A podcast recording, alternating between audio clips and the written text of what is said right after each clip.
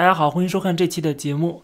我们看到，就在这两天，习近平参加了一个学习党史的动员大会，并且讲了话。在他的讲话里边呢，是强调了学习党史的重要性。当然了，洋洋洒洒的这个呃讲话有很多，比如他讲到了说。党的百年历史是我们党不断保持党的先进性和纯洁性，不断防范被瓦解、被腐化的危险的历史。这是等于给出了一个警告。他说：“大力发扬红色传统，传承红色基因，赓续共产党人的精神血脉，始终保持革命者的大无畏奋斗精神。”鼓起迈进新征程、奋进新时代的精气神儿。他还说要旗帜鲜明地反对历史虚无主义，加强思想引导和理论辨析，更好正本清源、固本培元。习近平为什么要突然动员大家去学习党史呢？啊，加强党的这个党史教育呢？在这次大会之后呢，这个中共中央发了一个通知，这个通知里面就讲得很清楚。他说，习近平总书记强调，旗帜鲜明的讲政治，保证党的团结和集中统一，是党的生命，也是我们党能够成为百年大党、创造世纪伟业的关键所在。各地区、各部门、各单位要坚决维护习近平总书记党中央的核心、全党的核心地位。坚决维护党中央的权威和集中统一领导，教育引导党员干部从党史中吸取正反两方面的历史经验，不断提高政治判断力、政治领悟力、政治执行力，自觉在思想上、政治上、行动上同以习近平同志为核心的党中央保持高度一致。其实这段话就已经讲出了为什么要学习党史，要求你学习党史的目的，实际上就是要给你灌输某一种意识形态和。这个党的伟大、光荣、正确的这样的一个思想，这样的话呢，就会把所有的这个党员干部都团结在一起，大家都能够心向党中央，同时呢，就是坚定的支持习近平的个人的独裁。这个当然是最主要的目的。只有在党内，你能够把所有的不同的声音，把所有反对的声音、质疑的声音都消除、消灭，甚至把所有的稍微有一点不安的思想都消灭在萌芽之中的时候。你才能够去做一些事情，这个是集权社会一个最大的问题啊！没有不同的声音的时候，那这个皇上啊，他想做什么就做什么。那么，如果他的这个政策、他的路线方针最后带来灾难呢？对人民带来灾难呢？对不对？也没有人能够阻止他。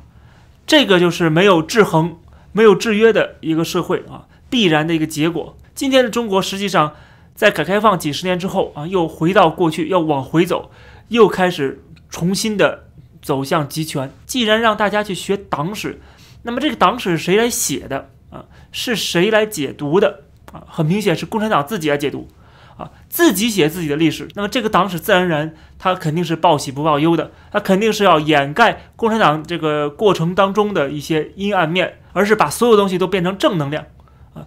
这样的话，这个历史本身这个就不能做到实事求是，它已经被扭曲了。可以说这是一个充满偏见的。历史啊，就是我们读到的那些中国共产党的历史啊，特别是由中国共产党自己写的，当然是一味的夸自己了，永远的是伟大、光荣、正确，永远的都是代表了人民的利益。我们之前做过一些节目，讲到了中国共产党的党史，过去的那些不堪回首的那些呃历史，他会把所有的对这个社会造成破坏的这个破坏力啊，把它变成。这个正能量，这是他养那么多笔杆子的最主要的原因啊，就是给这个党的过去的历史涂脂抹粉的。我觉得我们学历史啊，读历史或者是写历史，最重要的就是一定要实事求是，发生了什么，怎么做的就要讲出来啊。所谓的这个解读也好，或者是后面的价值判断也好，这是另外一回事。但是首先最基本的，你要尊重史实。而共产党自己在写自己的历史的时候，他并没有尊重史实。在过去革命阶段，它是一股破坏力量啊，是打家劫舍的啊，是打土豪分田地的，是抢劫的啊，是绑架的，是搞什么，还有这个种植鸦片的，可以说是一个赤裸裸的一个恐怖主义组织啊。包括这个苏联共产党也一样啊，这个布尔什维克的成立也一样啊，就抢这个蒂比利斯的银行，对吧？他就是抢劫犯，就是破坏社会稳定、打家劫舍的这样的一个。恐怖组织而已啊！后来革命成功了啊，没想到真的成功了。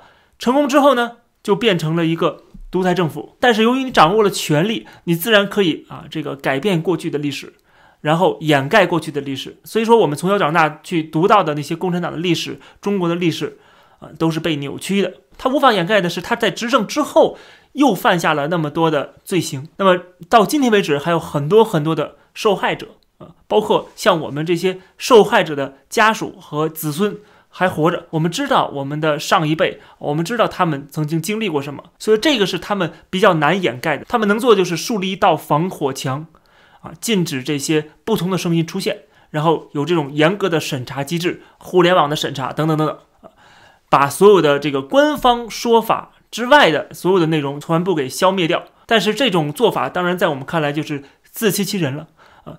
我们知道这个历史上，呃，这个很有名的一个事情，就是在春秋时代，当时的齐庄公他给一个大臣叫崔杼啊，这个戴了绿帽子，然后崔杼一怒之下啊，当然也有其他的原因。就把这个齐庄公给杀了啊，然后杀了这个齐庄公之后，当时的齐国的史官啊，叫大史啊，这个历史的史，这个史官呢，他就写说崔杼弑齐君啊，杀了他这个君主。崔杼一看啊，你居然敢这么写，就把这个史官给杀了。当时这个职位是世袭的啊，这个呃，要不然就是你的弟弟，要不然你的儿子来接任这个职位。然后他的这个弟弟啊，就接任了这个史官。继续写这个崔杼弑其君，然后还是被这个崔杼又给杀了。然后这个史官的弟弟的弟弟啊，接任之后还是这么写，知道我这么写了一定会被杀头，但是我还是要这么写，因为我是史官，我一定要尊重事实，这就是事实。你就是杀了君王，不管什么原因啊，我要把这个历史记录下来。最后到崔杼这块儿一看啊，实在不行了啊，没法再杀下去了啊，就算了。然后这个人就走了吗？然后又遇到了。南方来的史官啊，叫南史士。当然，这个《左传》里面没有写说这个南史是有几个人啊，但是他至少是一个团体啊，是一个这个家族。他们就说：“我听说你们家族被杀了很多人，所以说我们过来啊，带着这个书简啊，带着这个写好的这个崔杼弑齐君的这样的文字啊过来，我们要记录这个历史，包括记录这个崔杼是如何杀史官的。但是看到就是说啊，最后的这个。”啊，这个史官的弟弟的弟弟，最后还是被这个崔杼给放了啊，没有把他杀掉，所以他们就回去了。大家可以看到说，那个时候作为写历史人，他是有一种信念的，他是有一种价值观的，而这种价值观就是我一定要实事求是，哪怕被杀头。我既然做了这行，我既然这个继承了这个祖业啊，我做这个史官就应该执笔，让后人看到我们这个时代发生了什么。当然，你可能觉得说，哎呀，崔杼杀了这么多的史官。并不好啊，当然不好，但是最后没有继续杀下去，没有像后来的皇上可以一言九鼎，可以满门抄斩啊。那个时代在春秋时代还做不到这一点啊，还很难做到这一点。所以说他要考虑到他的这个形象问题，还要考虑到他的民望问题，还有地方势力问题啊。因为没有人是独大的，后来的皇权时代就是秦一统之后。这个皇上是这个家族是独大的啊，没有人跟他们去相抗衡的，所以说他可以肆意而为。其实按照传统，你是不能看当朝的历史的，你可以看前朝的历史，但你不能看现在这朝的历史啊。那后来当然这个规矩就破坏了，皇上就要看你是怎么骂我的啊，你敢骂我，我就把你杀掉啊。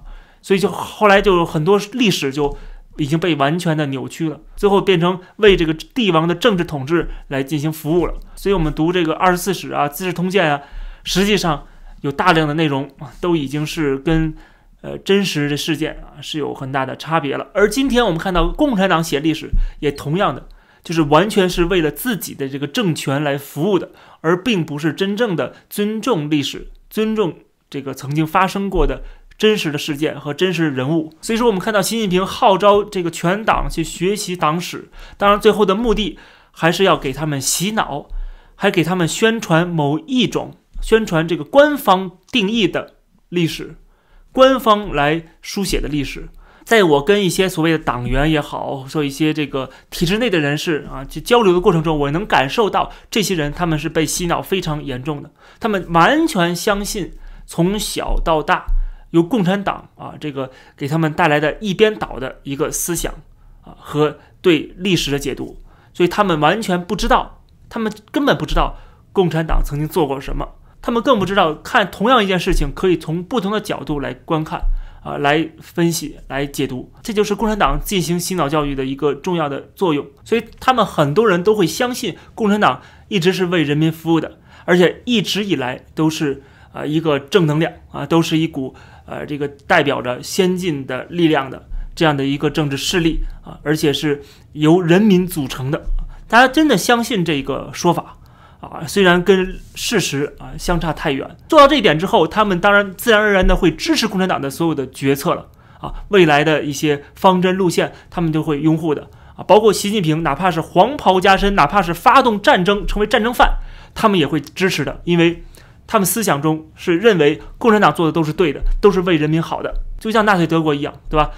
纳粹的老百姓啊，也都支持希特勒。为什么支持希特勒？他们也是被洗脑了。他们坚信的是希特勒代表了德意志民族的伟大复兴。希特勒很轻易的可以把发动战争合理化、合法化。我是要恢复曾经的我们罗马帝国的这个伟大的。光辉，这些土地曾经都是我们的国家的领土的不可分割的一部分。我们现在只不过把我们曾经拥有的夺回来而已啊！所以说，德国人民就相信，就支持希特勒啊这样做。所以说，今天对这个全民全党进行洗脑，实际上就是为了今后习近平可以任意而为啊，甚至做出这样的反人类类的行径，仍然会被中国人民和这个党员来支持。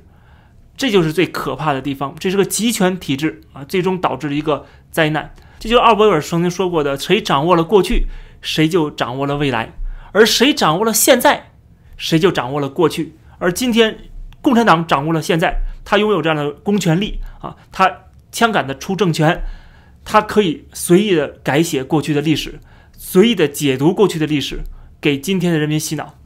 这期的节目就跟大家先聊到这儿，感谢大家收看，我们下期节目再见。